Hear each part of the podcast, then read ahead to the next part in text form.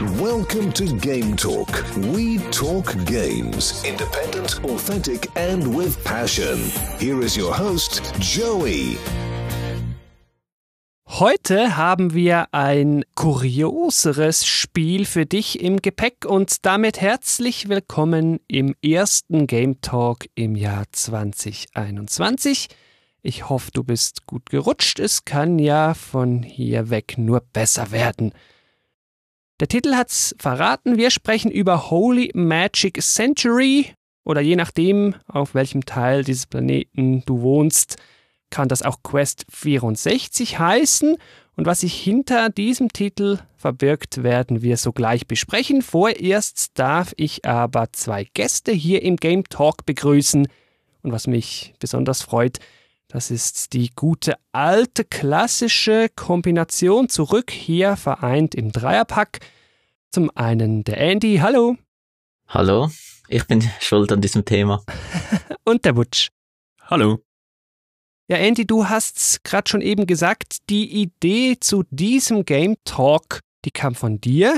Ich hätte das Spiel ohne dich bzw. ohne euch beiden wohl gar nicht gekannt.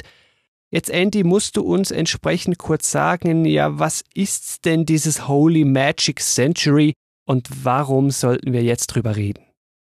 Holy Magic Century ist eines der ganz, ganz wenigen RPGs, die für N64 erschienen sind. Das war 1998. Es war bei der Kritik nicht gerade beliebt. Ja. Und zufälligerweise habe ich dieses Spiel damals gehabt und habe es anders als viele Leute auch durchgespielt. Und gerade für mich und Butch war dieses Spiel immer wieder ein Gesprächsthema, weil wir das einfach von früher kannten. Und wir haben es auch gespielt zusammen. Und ich wollte irgendwann einmal dieses Thema in einen Game Talk bringen. Nur schon damit einfach mehr Leute dieses doch recht obskure Spiel mal kennenlernen. Ich habe einen Screenshot mal gesehen von einer Box, da stand drauf, das erste RPG für den oder das N64. Und das alleine ist ja schon ein möglicher Grund, weshalb man es mal besprechen könnte. Deshalb würde ich doch sagen, steigen wir jetzt gleich mit dem Release ein. Du hast gesagt, 1998 kam das. Das ist heute also auch schon mal wieder eine Ecke alt. Es kam nicht nur bei uns hier in Europa und in den USA, wie eingangs gesagt. Nein, es kam dann später auch noch in Japan als Ale-Tail Monsters oder L-Tail Monsters. Ich weiß gar nicht, wie die das aussprechen wollen da drüben. Entwickler war Imagineer. Ich habe die dann noch kurz gegoogelt. Ich habe kein Spiel gekannt, das die gemacht haben. Ich weiß nicht, war euch da noch irgendeines bekannt außerhalb der Quest 64 Welt? Es ist wirklich auch nicht so fest ein Begriff. Also auch heute irgendwie. Ja, da haben wir wahrscheinlich nicht zu viel verpasst. Publisher war damals noch THQ in den USA. Bei uns hat's Konami vertrieben und in Japan hat's Imagineer lustigerweise dann selber vertrieben. Also dann fangen wir doch mal an. Wie sind wir zu diesem Spiel gekommen? Und für das müssen wir bei Butch anfangen. Da nahm die Geschichte ihren Lauf. Ja, genau. Das Spiel habe ich ja selber auch ausgeliehen. Da muss ich gleich zum Anfang von dem Podcast was gestehen. Ich habe das Spiel nach gut 20 Jahren immer noch ausgeliehen und nicht zurückgegeben. das ist nämlich, ähm, das war die Cartridge von einem Kumpel von mir, den ich äh, im Kindergarten kennengelernt habe und der dann später immer ganz viel ähm, Nintendo 64 äh, Spiele und auch Equipment besaß. Der hat unter anderem auch so einen Nintendo 64 Power Glove besessen. Was? Also Was? Ja es gibt für Nintendo 64 sowas wie den Power Glove. Ich glaube, das wurde von Hori entwickelt und der Kumpel, der hatte den. Ach, krass. Aber war wahrscheinlich total unbenutzbar, oder? Absolut unbenutzbar, aber richtig, richtig legendär, weil niemand hat das je gesehen oder sonst wo in einem Geschäft irgendwie vorgefunden und der hatte das halt einfach. Okay. Der hatte ganz viele coole Dinge von Nintendo und eben auch dieses Holy Magic Century. Und der hat mir damals so gesagt, ob ich ein Spiel ausleihen will. Ich könnte das Spiel da ausleihen, das will er gar nicht mehr spielen. Das ist ein ziemlich doofes Spiel und er weiß nicht, wie man weiterkommt. Und er hat auch gesagt, ja, ich muss ihm jetzt da im Gegenzug nichts anderes dafür ausleihen. Okay. Und dann hatte ich das Spiel eine Weile und dachte, cool, äh, ja, RPG, das ist fast sehr ähnlich wie Ocarina of Time. Das wird mir bestimmt gefallen. Die Boxart des Spiels war auch nicht schlecht. Und dann habe ich die Cartridge eingelegt und war auch ziemlich von Anfang an ziemlich überfordert. Also später kommen wir noch dazu. Also man wird da ziemlich ins kalte Wasser geworfen bei dem Spiel. Und ich war vor allem deswegen überfordert, weil ich kein Controller-Pack besessen habe. Also ich konnte das Spiel nie abspeichern. Ja, hier kurz zur Erinnerung, das Controller Pack ist das N64 Pendant zur klassischen Memory Card der PlayStation. Das hat man immer im Controller eingesteckt und so eins hatte ich halt nicht. So eins konnte ich mir auch nicht wirklich gut zutun, weil ähm, ja jede Ausgabe für den Nintendo 64 musste ich damals immer noch vor meinen Eltern verantworten. Ja, ja, und das war ja alles sauteuer. Ich war mir damals auch nicht mal wirklich sicher. Ich wusste das halt nicht dass ich so ein Controller-Pack brauche. Es gab ja auch kein Internet. Ich dachte so, hä, okay, ähm, vielleicht habe ich einfach nie den ersten Speicherstand erreicht oder so. Und ähm, naja, das Spiel ist halt nicht gerade einfach, auch nicht am Anfang vom Spiel. Okay. Und dann ist halt Andy irgendwann bei mir zu Besuch gewesen und ich habe ihm gesagt, ja, kann das Spiel, kann das Spiel auch gerne mal mitnehmen, wenn er will. Hast du den Fluch gleich weitergegeben? Ja, ich war nämlich genauso froh wie mein Kumpel, der mir es schon mal gegeben hat, dass ich das Spiel los hatte. Das war wirklich so auch ein bisschen ein Tease, das Spiel, weil man sieht am Anfang vom Spiel ähm, so ein cooles Schloss, wo man drin rumlaufen kann, aber man, also gerade so als Zehnjähriger hat man halt einfach gar keine Ahnung, was jetzt zu tun ist. Ja. Und man hat nicht mal einen Speicherstand und man muss die ganze Zeit das Spiel neu starten und dann will man eigentlich gerne mal vorwärts kommen, aber früher oder später stirbt man dann irgendwie spätestens, wenn man dann im ersten Wald von dem Spiel angekommen ist. Oh ja, okay. Ich habe es dann Andy gegeben und Andy war halt auch der bessere Gamer von uns und er hat sich dann der Sache angenommen. Ich war der bessere Gamer, weil ich ein Controller Pack besaß. Okay, also kam das so zu dir, und du warst dann offenbar endlich mal der Einzige, der das Spiel nicht doof gefunden hat, weil sonst würden wir heute wahrscheinlich nicht wirklich drüber reden. Ja, ich habe die Cartridge immer noch, die gleiche. oh je. Ja, 20 Jahre lang ausgeliehen und ich glaube, das geht jetzt auch nicht mehr zurück. Also, falls der Betreffende den Podcast gerade mithört, ja, ich, ich schuld dir eine Kiste Bier. ja, ich hatte so ein Controller-Pack und ich habe das gespielt und ich denke, ich habe nicht mehr verstanden als Putzer, weil ich kannte mich nicht wirklich mit RPGs aus. Also Pokémon kannte ich zu der Zeit und mehr nicht. Aber mir gefiel das Spiel. Ich meine, die ganzen klassischen Sachen habe ich erst recht nicht gekannt. Ich hatte damals nie ein Super NES, habe nie Final Fantasy gespielt und PS1 hatte ich auch nicht. Also hatte ich einfach Holy Magic Century oh, fand ich ein gutes Spiel.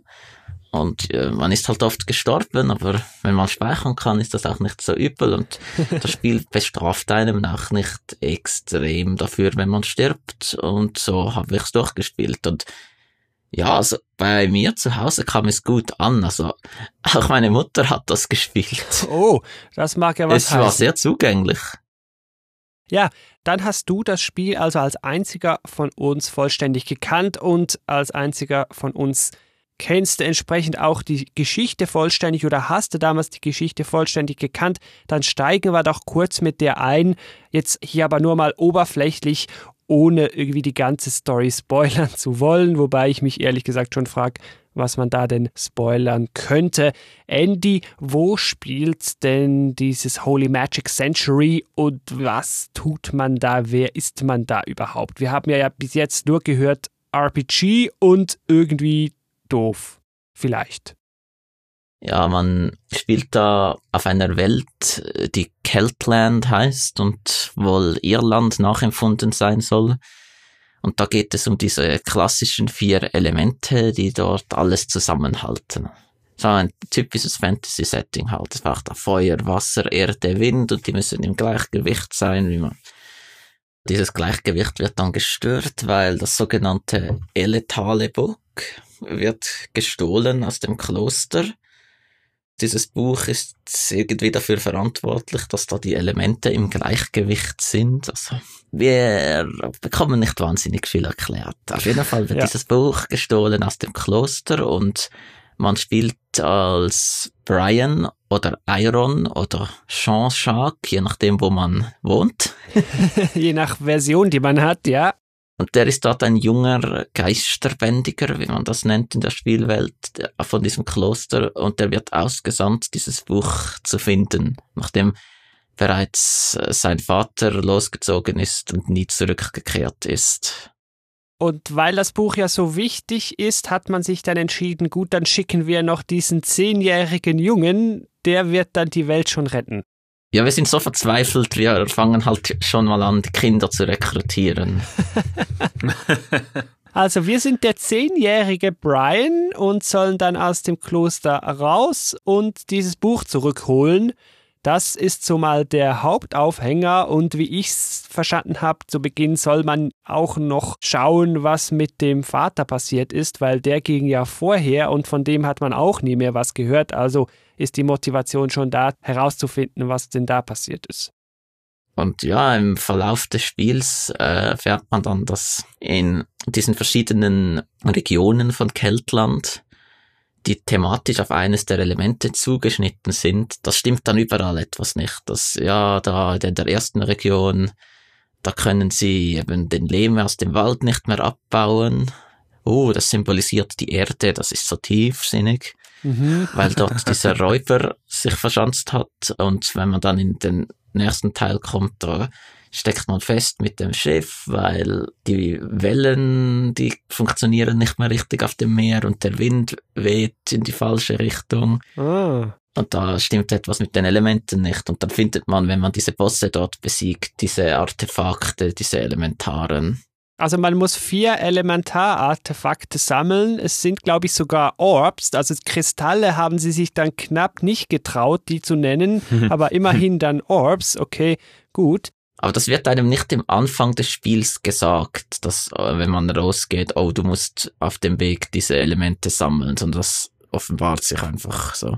Ja, das ist dann irgendwann einfach mal klar, weil man trifft beispielsweise in der ersten Region den König, der sagt, oh, wir brauchen unbedingt den Erdorb zurück, weil der ist so wichtig hier für uns, dann holen wir ihm den Orb vom Dieb und der sagt dann, ah ja, danke, den kannst du jetzt behalten. Äh, okay. Und so haben wir dann halt eben diese Orbs und offenbar gegen Ende spielen dann diese Orbs zusammen, wie es halt so ist, nochmal eine Rolle und dann geht das dann so weiter. Jetzt haben wir Orbs gehört, jetzt haben wir Rumlaufen gehört, wir haben Kämpfe gehört und damit, sage ich, machen wir den Schwenk zum Gameplay. Und was wir hier im Gameplay auch noch rausheben wollen, sind gewisse Innovationen, die in dem Spiel dann eben doch drin waren, so viel ja. man es dann vielleicht später auch noch kritisieren mag. Man spielt das Spiel auch nicht wegen der Handlung, sondern nicht wegen dem Gameplay. Und auch deswegen eigentlich nicht. Hm. Sondern einfach, weil dieses Spiel irgendwie so sonderbar ist. Also das Kampfsystem, das sticht ja schon raus. Es gibt nennenswerte, sagen wir mal, Potenziale von dem Spiel und auch unter anderem das Kampfsystem, das mir eigentlich auf die Art und Weise wie da erst viel später bei sehr, sehr viel moderneren JRPGs wieder begegnet ist. Dann erklär doch mal kurz das Kampfsystem, damit sich die Leute da draußen vorstellen können, wovon wir hier überhaupt gerade reden. Also wir haben ja schon gesagt, es ist eigentlich ein RPG, das heißt, man kann Fähigkeiten nutzen. Andy unterstützt mich, ich bin da eben auch nie wirklich selber ganz durch das Spiel durchgekommen. Ähm, es gibt unterschiedliche Spells und was besonders ist an dem Spiel, man bewegt sich, während man im Kampf ist gegen einen Gegner oder mehrere Gegner, man bewegt sich auf einem Spielfeld und kann da währenddessen auch herumlaufen. Und das relativ frei. Es ist nicht Action-Kampfsystem. Es ist aber auch nicht klassisch starres JRPG Rundenkampfsystem. Es ist eine relativ smarte Kombination daraus. Man agiert schon in Runden, aber während man selber dran ist, kann man nicht nur Fähigkeiten wählen, man kann auch laufen und wo man sich gerade im Kampffeld befindet, hat dann auch nochmal Einfluss. Gewisse Zauber haben eine Range. Wenn ich abhauen will, muss ich aus dem Ring rauslaufen. Solche Dinge. Und das muss man dem Spiel ja schon lassen, so viel man es vielleicht kritisieren will. Oder wir werden es nachher auch noch kritisieren. Aber das an sich ist ja schon ein Alleinstellungsmerkmal, aber sicher für diese Zeit. Wo haben wir sowas ähnliches sonst noch? Ringkampfsystem hast du bei den Tales of Spielen, aber da halt eben nicht wieder mit der Rundenpause dazwischen. Mhm. Also von daher kenne ich heute kein Spiel, das das wirklich eins zu eins noch so macht. Also ich kann mir schon vorstellen, dass sich das Leute heutzutage zurück wünschen würden. Zum Beispiel bei den Remakes von den Final Fantasy Spielen, also dem Das ja. ist so eine geschickte Kombination. Das ist eigentlich sehr klassisch und gleichzeitig erlaubt es auch so dieses dynamische Kampffeld und so weiter. Also es ist ja. Aber an der Stelle vielleicht noch schnell, um das Bild eines Kampfes im Kopf der Hörerin des Hörers da draußen zu komplettieren, dass man weiß, wie das aussieht. Der Look ist ziemlich Super Mario 64. Also Perspektive ist ähnlich, es ist auch sehr bunt, es ist natürlich noch so blocky, ja, wie halt N64-Grafik damals noch war. Und so läuft man so in so einer leicht schrägen Draufsicht durch eine bunte dreidimensionale Welt als dieser kleine junge Brian, als dieser kleine Spirit Tamer. Und da kämpft man zwischendurch und das sind Zufallskämpfe und davon nicht zu wenige. Ja, und wie dann eben der Kampf abläuft, haben wir gerade noch gesagt. Man ist dann ja eben unterteilt in das generelle Kampffeld und das ist, muss man noch betonen, exakt dort, wo der Zufallskampf stattgefunden hat. Man ist da nicht auf irgendeiner abstrakten Ebene. Man ist immer noch genau am gleichen Ort auf der Oberwelt, aber in einem Kampf. Also das heißt, wenn es gerade auf der Oberwelt wenig Platz hat, dann hat man auch im Kampf weniger Platz, theoretisch. Das stimmt. Es gibt keinen, wie nennt man das so heute in RPG-Sprache, Battle Screen oder sowas. Das gibt's nicht. Das mag ich. Es gibt da nicht so eine strikte Trennung zwischen Kampf und Oberwelt obwohl aber man auf der Oberwelt dann die Gegner nicht sieht. Wie gesagt, Zufallskämpfe. Ja.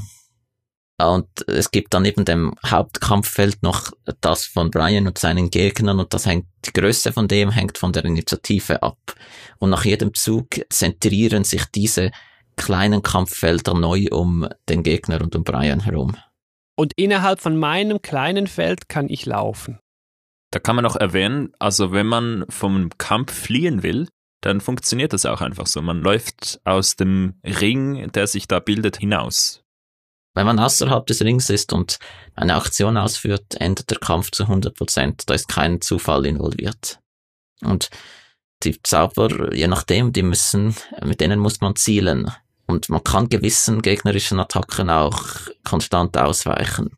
Habe ich dann beim ersten Bosskampf gemerkt, der wird viel einfacher, wenn man, während die Kamera leider nicht auf einen gerichtet ist, läuft und dann wird eine seiner Attacken dann nicht mehr treffen und dann wird der Kampf dann schaffbarer. Ja, jetzt aber zur Level-Mechanik der Zauber, aber auch des Charakters selber. Andy, das funktioniert ja, ich würde sagen, für seine damalige Zeit etwas eigenartig gewissermaßen, aber halt eben auch innovativ. Deshalb sollte die Mechanik hier erwähnt sein. Wie funktioniert das in Quest 64? Es hat nicht ein klassisches Level-System und um das zu verstehen, muss man sich das Zaubersystem anschauen. Man hat da die vier Elemente und in denen findet man die Zauber. Man fängt an mit einem Punkt auf jedem Element und je mehr Punkte dort drauf sind, desto mehr Auswahl hat man an Zaubern und desto mehr Schaden macht man mit dem Element. Und wenn man einen klassischen Level-Up erzielt durch bestrittene Kämpfe, dann gehen nicht einfach ein Stats hoch, sondern man bekommt einen Elementenpunkt geschenkt, um ihn zu investieren in eins der vier Elemente. Also die Stats bleiben an und für sich gleich. Man macht einfach mehr Schaden mit diesem Element, das man ausgewählt hat. das war es dann eigentlich schon, was den Level Up betrifft. Ne? Der Rest an Stats, der funktioniert getrennt von diesen Level-Ups. Der ist Learning by Doing. So, man hat Verteidigung und man erhöht die Verteidigung, wenn man Schaden nimmt. Da gibt es so einen Prozentwert im Hintergrund, der dann hochgeht und wenn er bei 100 ist, hat man einen Verteidigungspunkt mehr. Und das HP erhöht man, wenn man, ich denke, auch getroffen wird mhm. oder wenn man statt mit einem Zauber, mit einem Nahkampfangriff, mit dem Stab angreift. Das ist ja nicht so intuitiv, das getroffen werden, das verstehe ich irgendwie, das selber mit dem Stab dem anderen auf die Rübe hauen, HP erhöht. Hm, ja, okay. Und es gibt Initiative, damit, das erhöht man generell durch Rumlaufen auf der Oberwelt, aber es erhöht sich stärker, wenn man sich in Kämpfen bewegt. Und das bestimmt halt die Größe des Bewegungsradius während dem Kampf. Und auch ob die Monster zuerst angreifen oder ob du zuerst angreifst äh, am Anfang des Kampfs. Aber darauf wird man im Spiel nie hingewiesen, oder? Also ich habe das nicht rausgefunden. Es wird überhaupt nicht erklärt, wie das System mit den Stats und so funktioniert. Ja, ja das ist eine Blackbox. Und es gibt noch natürlich MP, das levelt dann einfach, wenn man Zauber einsetzt, egal was es ist, selbst wenn es diese Oberweltzauber, selbst die erhöhen es. Ich habe das System ja so wiedererkannt aus einem späteren Spiel oder einem Spiel, das ich dann später gespielt habe. So ähnlich läuft das ja heute noch in der The Elder Scrolls Spielereihe. Auch wie man da zumals früher irgendwie mit dem Schild in der Ecke stand und sich dann vom Skelett hauen ließ, um Defense zu leveln, geht das so ähnlich dann auch hier. Man kann sich einfach immer hauen lassen oder man nimmt so ein Elastikgummi und macht halt so dauerhaft den Stick zur Seite und dann lässt man so über Nacht das N64 dann laufen und dann Brian läuft die ganze Nacht im Kreis und am nächsten Morgen hat sich dann halt der Initiativewert etwas hochgelevelt. Zwar sehr wenig, aber solches Zeug funktionierte halt da auch schon. Das ist im Kern irgendwo das gleiche System. Äh, naja, das Spiel ist das ziemlich grindy, wenn man nicht die Mechanik gut kennt. Ja. Und das war äh, damals natürlich auch mein Problem, warum ich da nie irgendwie hineingefunden habe. Wenn man das Spiel oder die Mechanik dann kennt, wäre es ja ziemlich einfach. Es gibt auch irgendwie nur einen Spell, den man eigentlich maximal leveln sollte und die anderen sind eher unnütz im Vergleich. Die sind nicht gut ausbalanciert, die Elemente. Also es gibt zwei, die sind extrem gut und die anderen sind im Vergleich halt schon viel schwächer. Also um das Kind noch beim Namen zu nennen, man will sicher Wasser hochleveln, dann am besten als zweites Erde und Feuer und Wind sind dann eher so. Meh.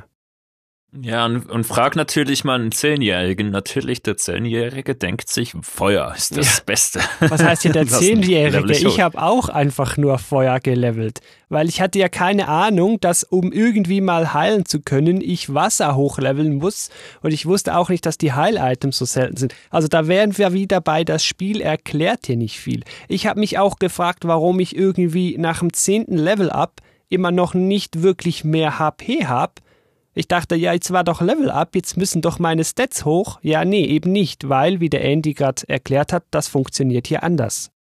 Es ist schon ziemlich fies, dass sie den simplen Heilungszauber hinter was sieben Punkte Wasser versteckt haben. ja. Das ja. heißt, man bekommt den erst eigentlich ziemlich spät im Spielverlauf. Hm, wenn du Wasser von Beginn nimmst, dann geht's schnell. Wenn du nur Feuer hochlevelst, dann ist's spät, ja. Das Problem ist noch, dass die beiden besten Zauber des Spiels sind beide auf Erde. Ah, okay. Also du hast den besten defensiven und den besten offensiven Zauber im gleichen Element. Okay, das ist definitiv weird. Aber vielleicht abschließend sollten wir noch über die Mechanik mit den Items reden, weil die trägt auch entscheidend zum Charakter des Spiels bei. Ja, und das ist auch noch Gameplay-Teil. Und deshalb würde ich sagen, machen wir das doch wirklich gleich hier. Ja, Items, das ist ganz speziell Andy, denn es gibt kein Geld. Und warum gibt es kein Geld? Weil man auch nichts kaufen kann. Es gibt nämlich keine klassischen Shops, in denen ich Items kaufen könnte. Und das gleiche gilt sogar auch für Ausrüstung. Also es gibt keine Rüstungsteile, es gibt keine Waffen. Da ist das Spiel also maximal simpel.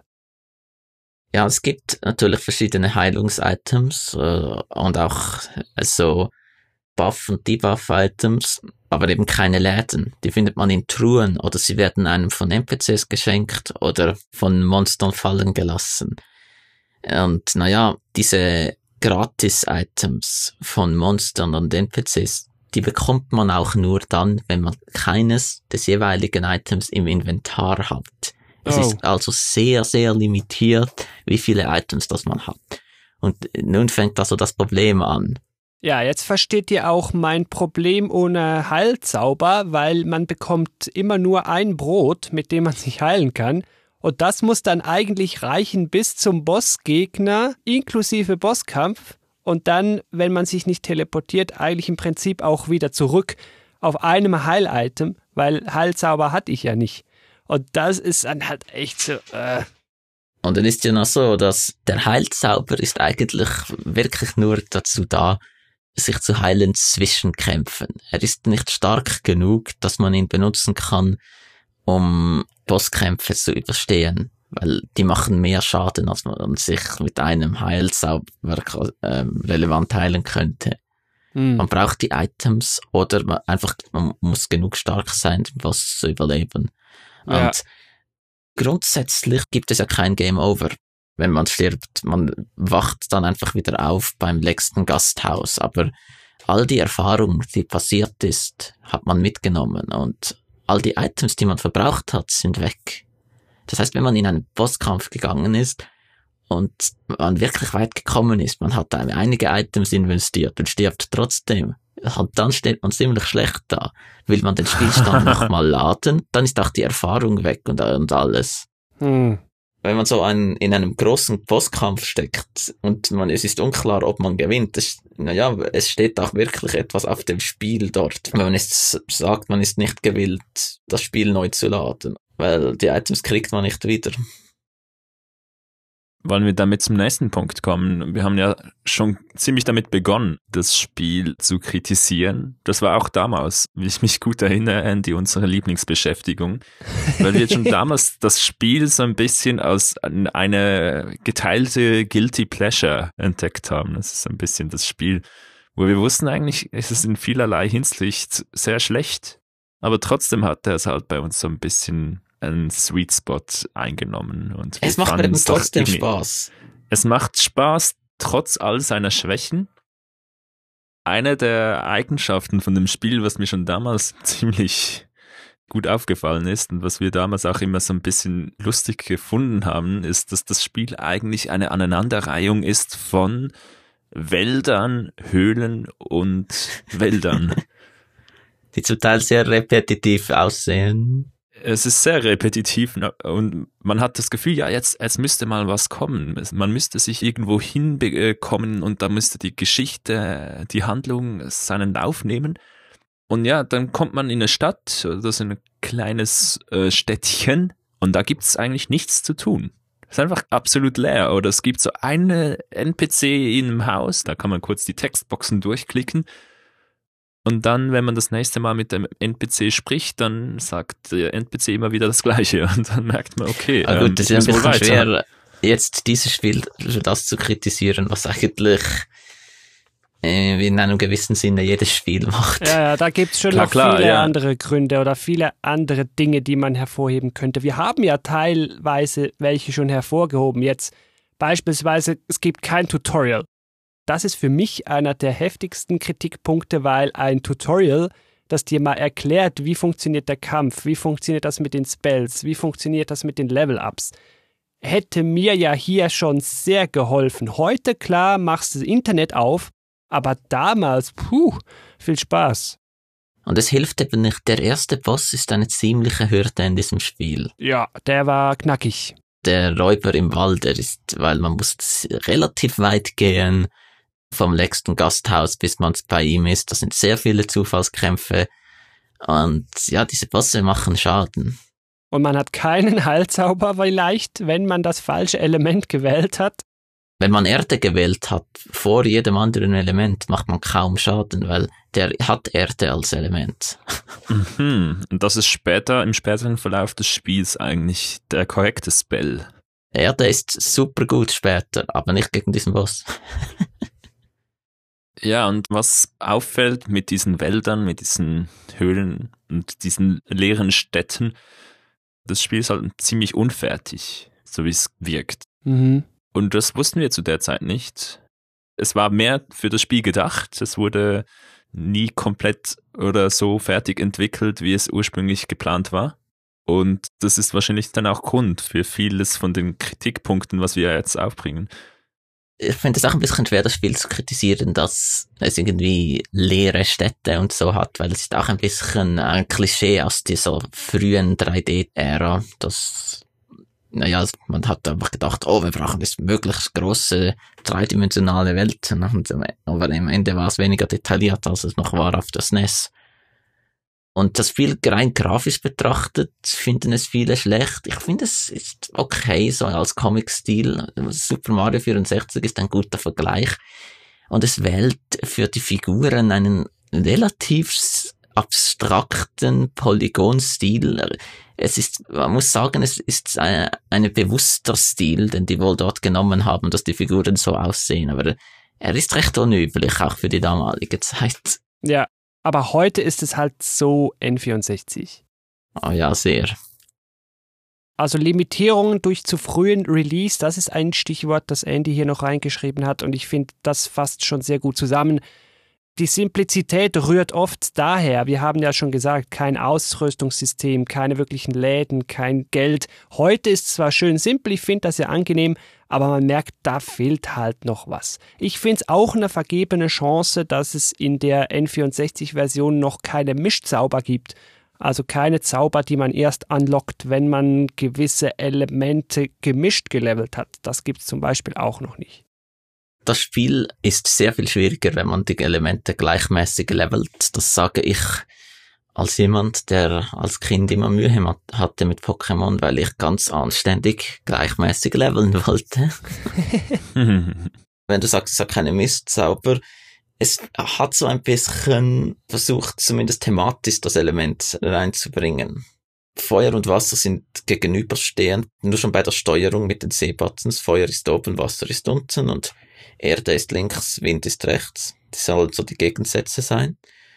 Man wehrt Feuer an und geht nach unten, da kommt irgendwann dann so ein Hot Steam Zauber. Das soll ja quasi die Kombination von Feuer und Wasser sein. Es mhm. gibt, glaube ich, noch ein paar andere solche. Also thematisch wurde da schon etwas probiert. Das war definitiv so. Da werden wir nachher dann auch noch mal später ein, zwei Worte zu verlieren bei einem anderen Spiel. Ja, wenn man halt eben schlecht heilen kann, dann wird es auch zum Nachteil, dass es viele Zufallskämpfe gibt. Ja, ist auch klar, da müssen wir gar nicht so groß drüber reden.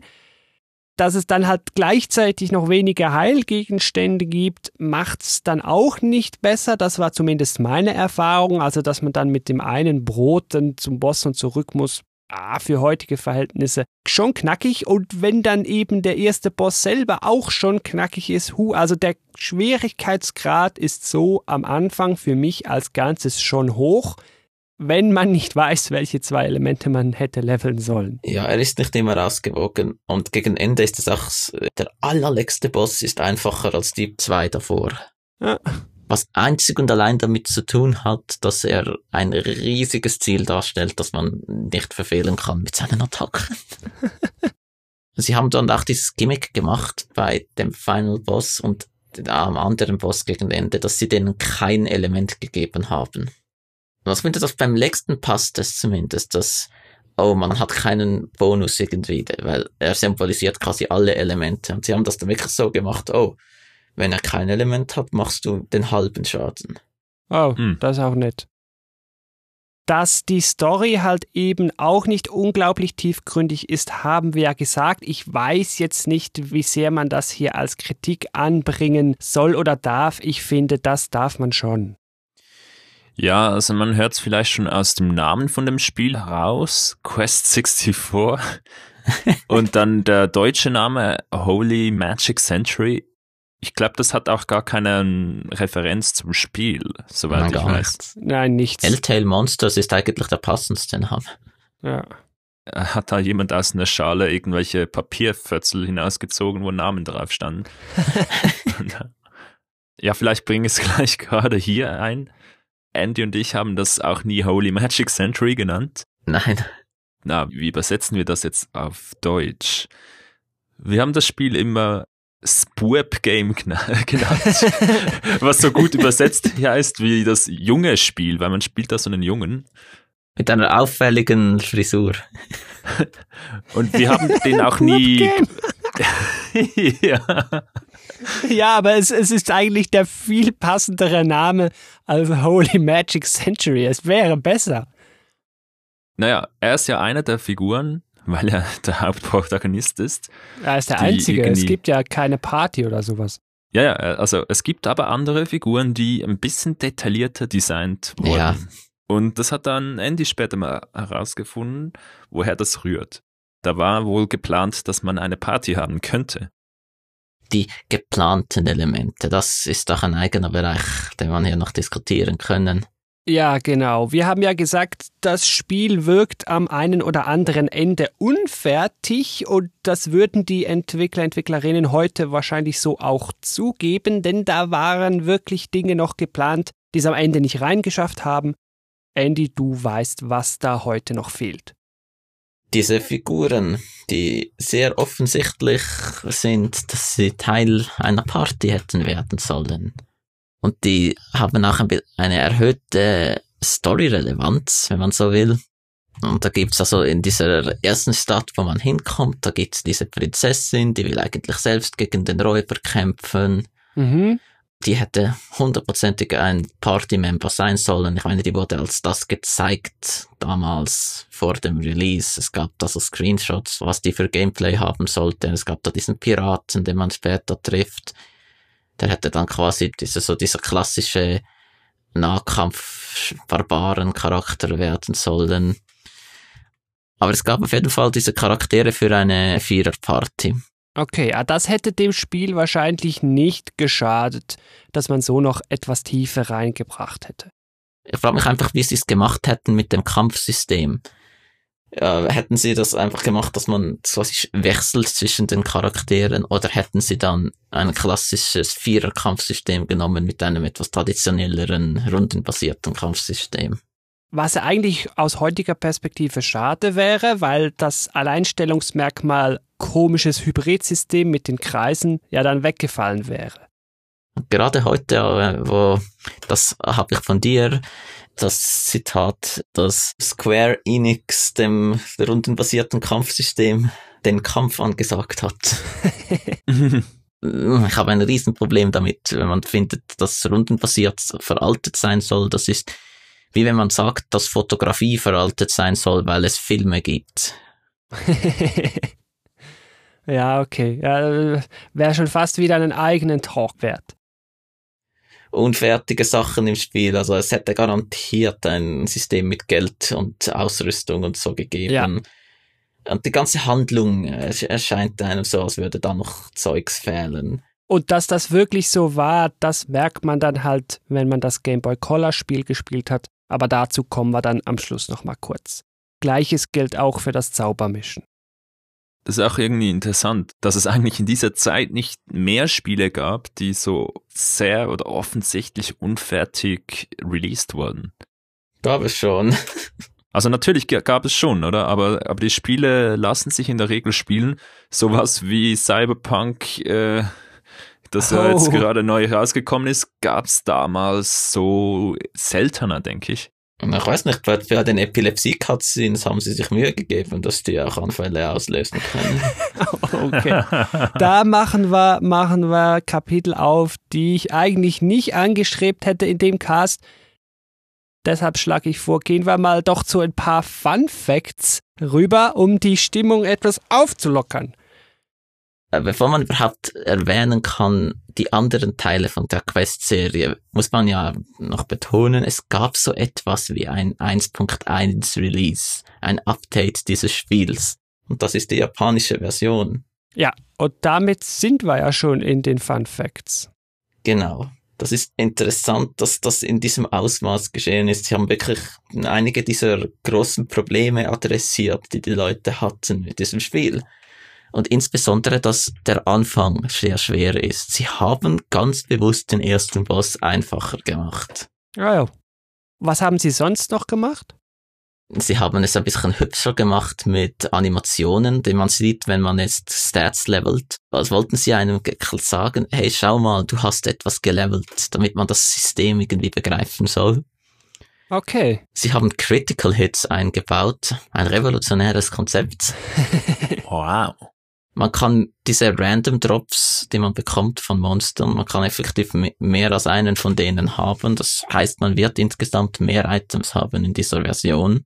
Sie haben diesen zwei Bossen, die kein Element haben, ein Element gegeben, damit es einfacher ist, die zu bekämpfen.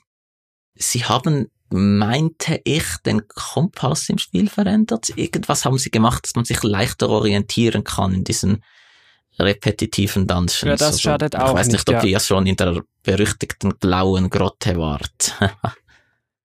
Aber ich habe vorher schon gemerkt, uh, auch wenn mir das Spiel die Kamera nach dem Kampf so dreht, wie sie vorher war, danke, das ist schon mal gut, aber trotzdem war es manchmal ein bisschen knapp, also eine bessere Map hätte da schon nicht geschadet. Also ich verstehe es, dass sie da noch Verbesserungen vorgenommen haben später. Also sie haben den Plot etwas erweitert. Sie haben noch extra Cutscenes eingebaut, wenn man den letzten Boss besiegt, wo man ein bisschen mehr lernt. Und ja, wenn man im Internet sucht, es wurde übersetzt, man kann das auf Englisch lesen, was dort steht. Okay.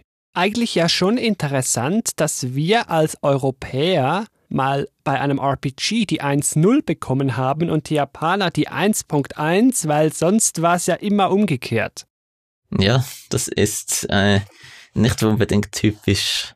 Man wünscht sich, dass diese Version in irgendeiner Form offiziell noch geportet wird, aber äh, wenn man weiß, was ja geworden ist aus dem Publisher, ist dieses Spiel mehr oder weniger Abandonware. Also ich weiß nicht einmal, wer die Rechte dran hat, ob das überhaupt irgendjemand ist. Ja, hu, vielleicht wissen die es selber nicht. Das ist ja immer eine ganz komplizierte Geschichte.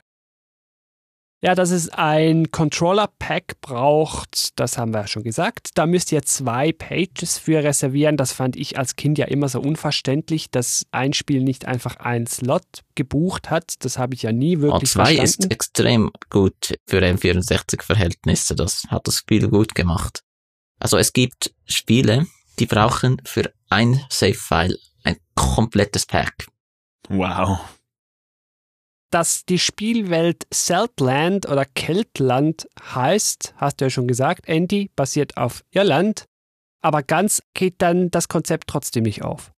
Merkwürdigerweise haben sie einen Ortsnamen, den es im echten Leben gibt, die Isle of Skye, aber die liegt nicht in Irland, die ist schottisch.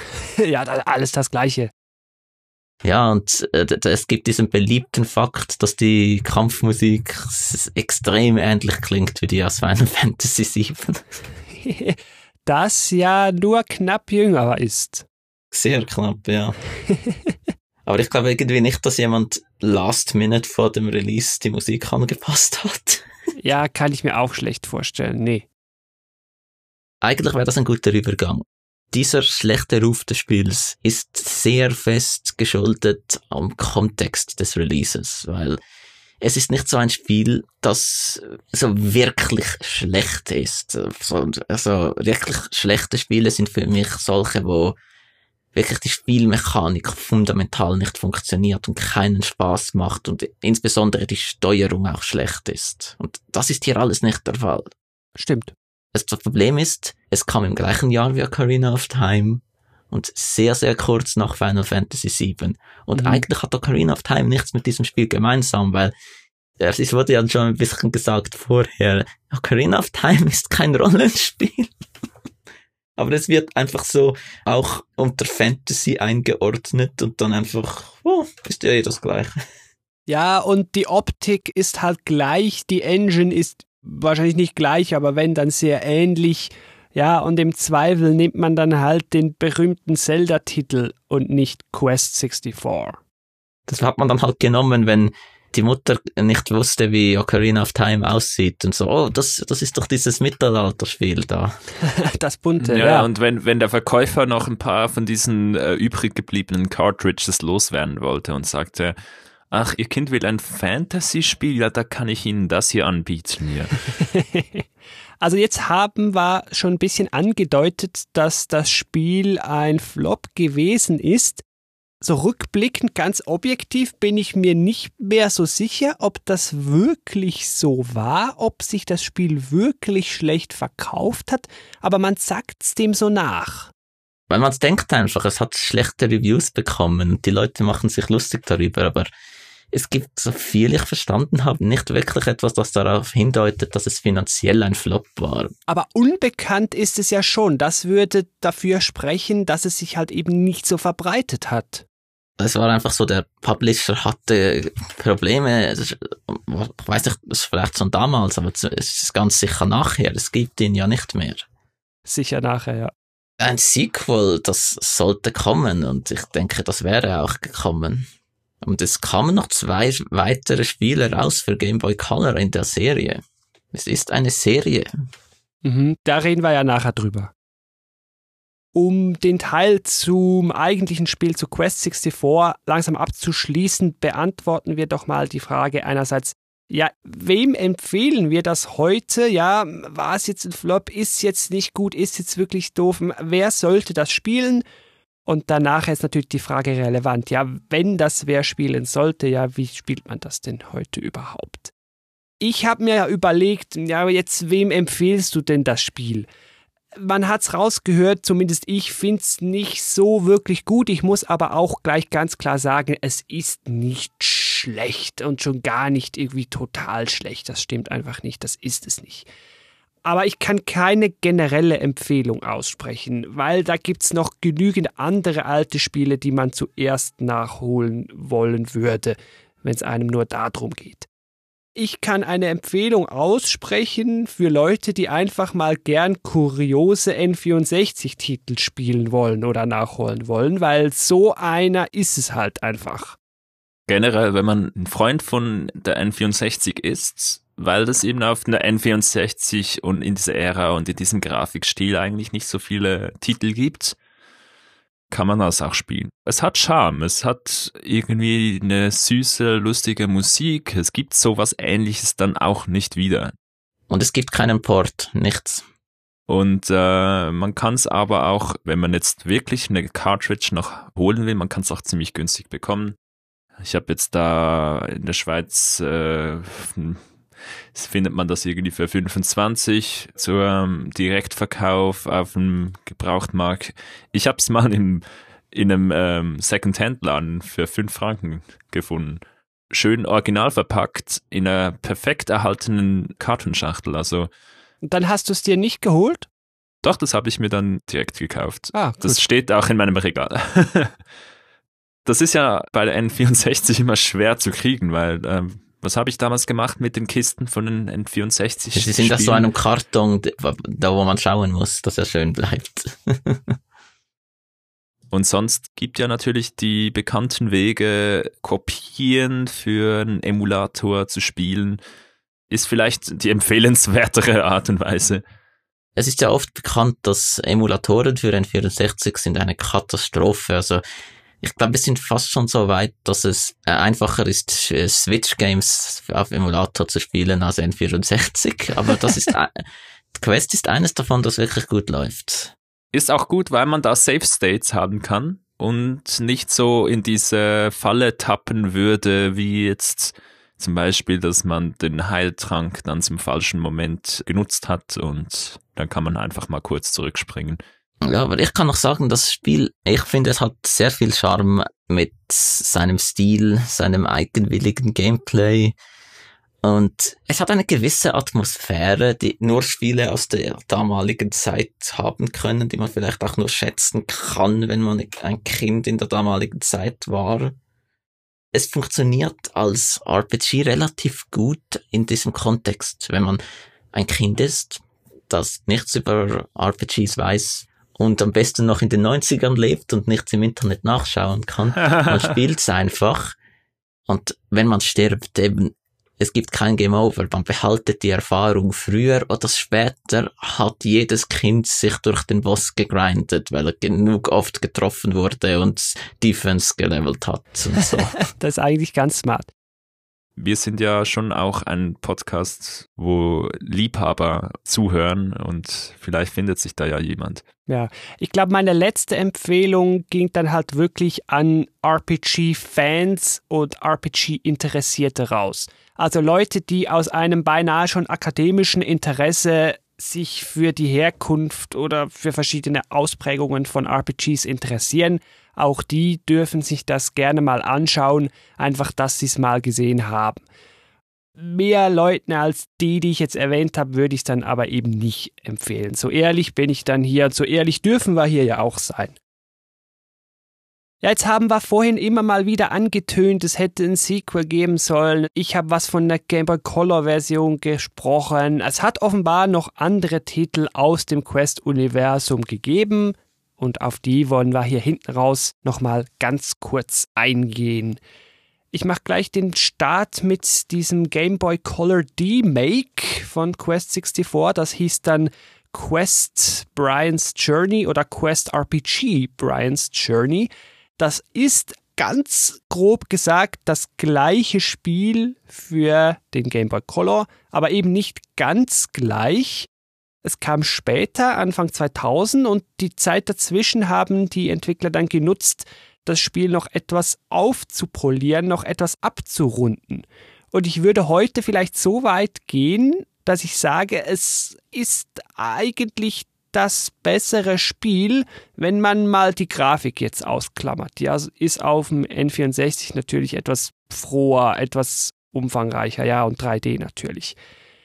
Die Game Boy Color Version, die hat schon mal mehr Fleisch am Storyknochen, das schadet dem Spiel gar nicht. Da wird der Dieb noch etwas erklärt. Da gibt es zuerst noch fünf Minuten vor Story, bevor man sich dann auf die Reise macht und so weiter. Das schadet alles nicht. Wir können da auch dann die Elemente mischen, bekommen die Mischzauber. Die Zauber sind mal nicht die gleichen, aber wir bekommen sie auf Mischwege. Also da ist dann dort spätestens klar, dass das mal angedacht war. Schadet dem Spiel nicht. Es wirkt auch runder, es float irgendwie besser. Also für mich ist das heute, was man Definitive Edition nennen würde. Natürlich in einer komplett anderen Grafik, aber ich fand es nicht schlecht. Also es ist ein sehr interessanter Titel, gerade weil das Kampfsystem so wie auf dem N64 effektiv beibehalten wurde. Mit dem einen Haken noch, dass das, und das haben wir vorhin uns noch gefragt und wir sind zu dem Resultat gekommen, kein EU-Release erfahren hat. Also das hier heute zu spielen wird auch nicht ganz einfach. Keine Ahnung, warum das nicht kam. In der Zeit gab es sehr viele merkwürdige, limitierte Releases. Ja, war aber nicht das einzige Quest-Universum-Spiel für ein Game Boy Color. Oh, also es gab noch ein, ein Cash Grab, es gab Quest Fantasy Challenge und das ist dann natürlich in Europa rausgekommen. Weil das ist ein Puzzle Game, das ein Klon ist von Mr. Do. Das ist ein Puzzle Game, das ich noch nie gespielt habe. Aber sie haben einfach das genommen und einen Reskin gemacht mit Quest-Sachen. Das deutet ja aber darauf, dass die Franchise was wert war. Ja. Weil solche Klone macht man doch nur mit Franchises nochmal, die Käufer anziehen. Also wenn die Quest-Franchise völlig unbeachtlich gewesen wäre, dann hätte man ja sowas nicht machen müssen. Noch ein bisschen verwirrender ist, dass dieses Spiel in Europa genau gleich hieß äh, wie das N64-Spiel. Es hieß Holy Magic Century. Ja. Und da bekamen die Amerikaner ein wirklich gutes D-Make, das Brian's Journey hieß. Und da würde man meinen, oh, die nennen unsere Version davon einfach Holy Magic Century. Nein, das war die andere. Das war der Puzzle Game Palette Swap. also etwas verwirrend.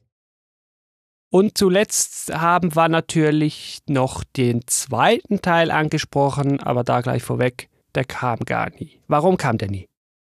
Also warum wurde er letztlich gecancelt? Also das mit dem mit der Insolvenz des Publishers kam ja erst einige später. Ja, ich weiß es nicht. Ich werde ja schon irgendwie mit Geld zu tun haben. Irgendwie. Also es gibt da einige, wenn man sich für so Sachen interessiert, so Screenshots und so Informationen, die dort gesagt wurden, ja, das soll dabei sein, so Ansehen 64, so diese üblichen Webseiten. Wenn man, wenn man so auf so Beta-Contents steht, findet man so einiges für das Quest 64 2, aber auch für das erste Quest. Dann werde ich nämlich sehr gerne das eine oder andere verlinken in den Show Notes, die ich hier hinten raus eigentlich auch endlich mal nennen könnte. GameTalk.fm slash Holy Magic Century Quest 64 oder viel einfacher, klick in deiner Podcast-App in die Beschreibung, dann hast du unten auch schon alles drin. Ja, und mit diesem Ausblick auf andere Spiele aus dem Quest-Universum würde ich sagen, schließen wir diesen jetzt doch sehr umfangreichen Game Talk zu diesem kuriosen ersten Nintendo 64 RPG ab. Das ist natürlich eine Episode, wo es mich sehr interessieren würde, ob du da draußen dieses Spiel denn schon kennst oder ob wir hier zufällig die einzigen gerade sind in deutschsprachigen Raum, die sich scheinbar übermäßig dafür interessieren.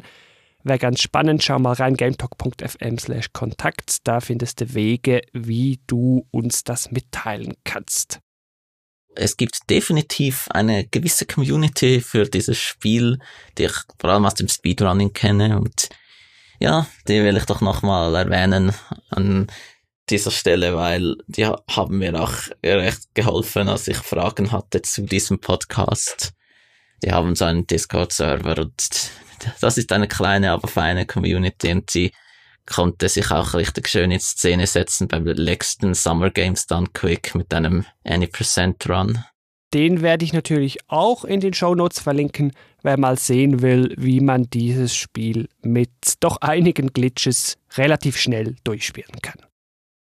Ja, dann bedanke ich mich hier bei meinen Gästen, beim Andy und beim Butch. Andy, du hast hier ganz besonders viel Detailwissen beigetragen. Ich darf ja sogar sagen, ohne dich gäbe es diese heutige Episode wohl gar nicht. Deshalb auch speziell an dich vielen, vielen Dank. Ja, gerne. Nur dank mir und meinem Controller Pack. Ja, danke dir, Andy. Sonst hätte ich das Spiel äh, und das Ende vom Spiel nie zu Gesicht bekommen. Ja, also eigentlich müssten wir vor allen Dingen auch Butch danken, weil ja ohne Butch hätte ja Andy das gar nie und so. Ja, das haben wir zu Beginn schon besprochen. ja, genau. Ganz gern habe ich das Spiel bei meinem Kumpel ausgeborgt.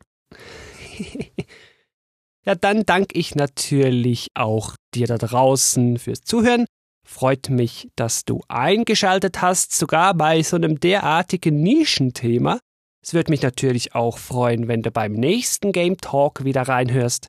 Und bis dahin wünsche ich dir wie immer viel Spaß beim Spielen, vielleicht sogar mit Holy Magic Century, auch bekannt als Quest 64.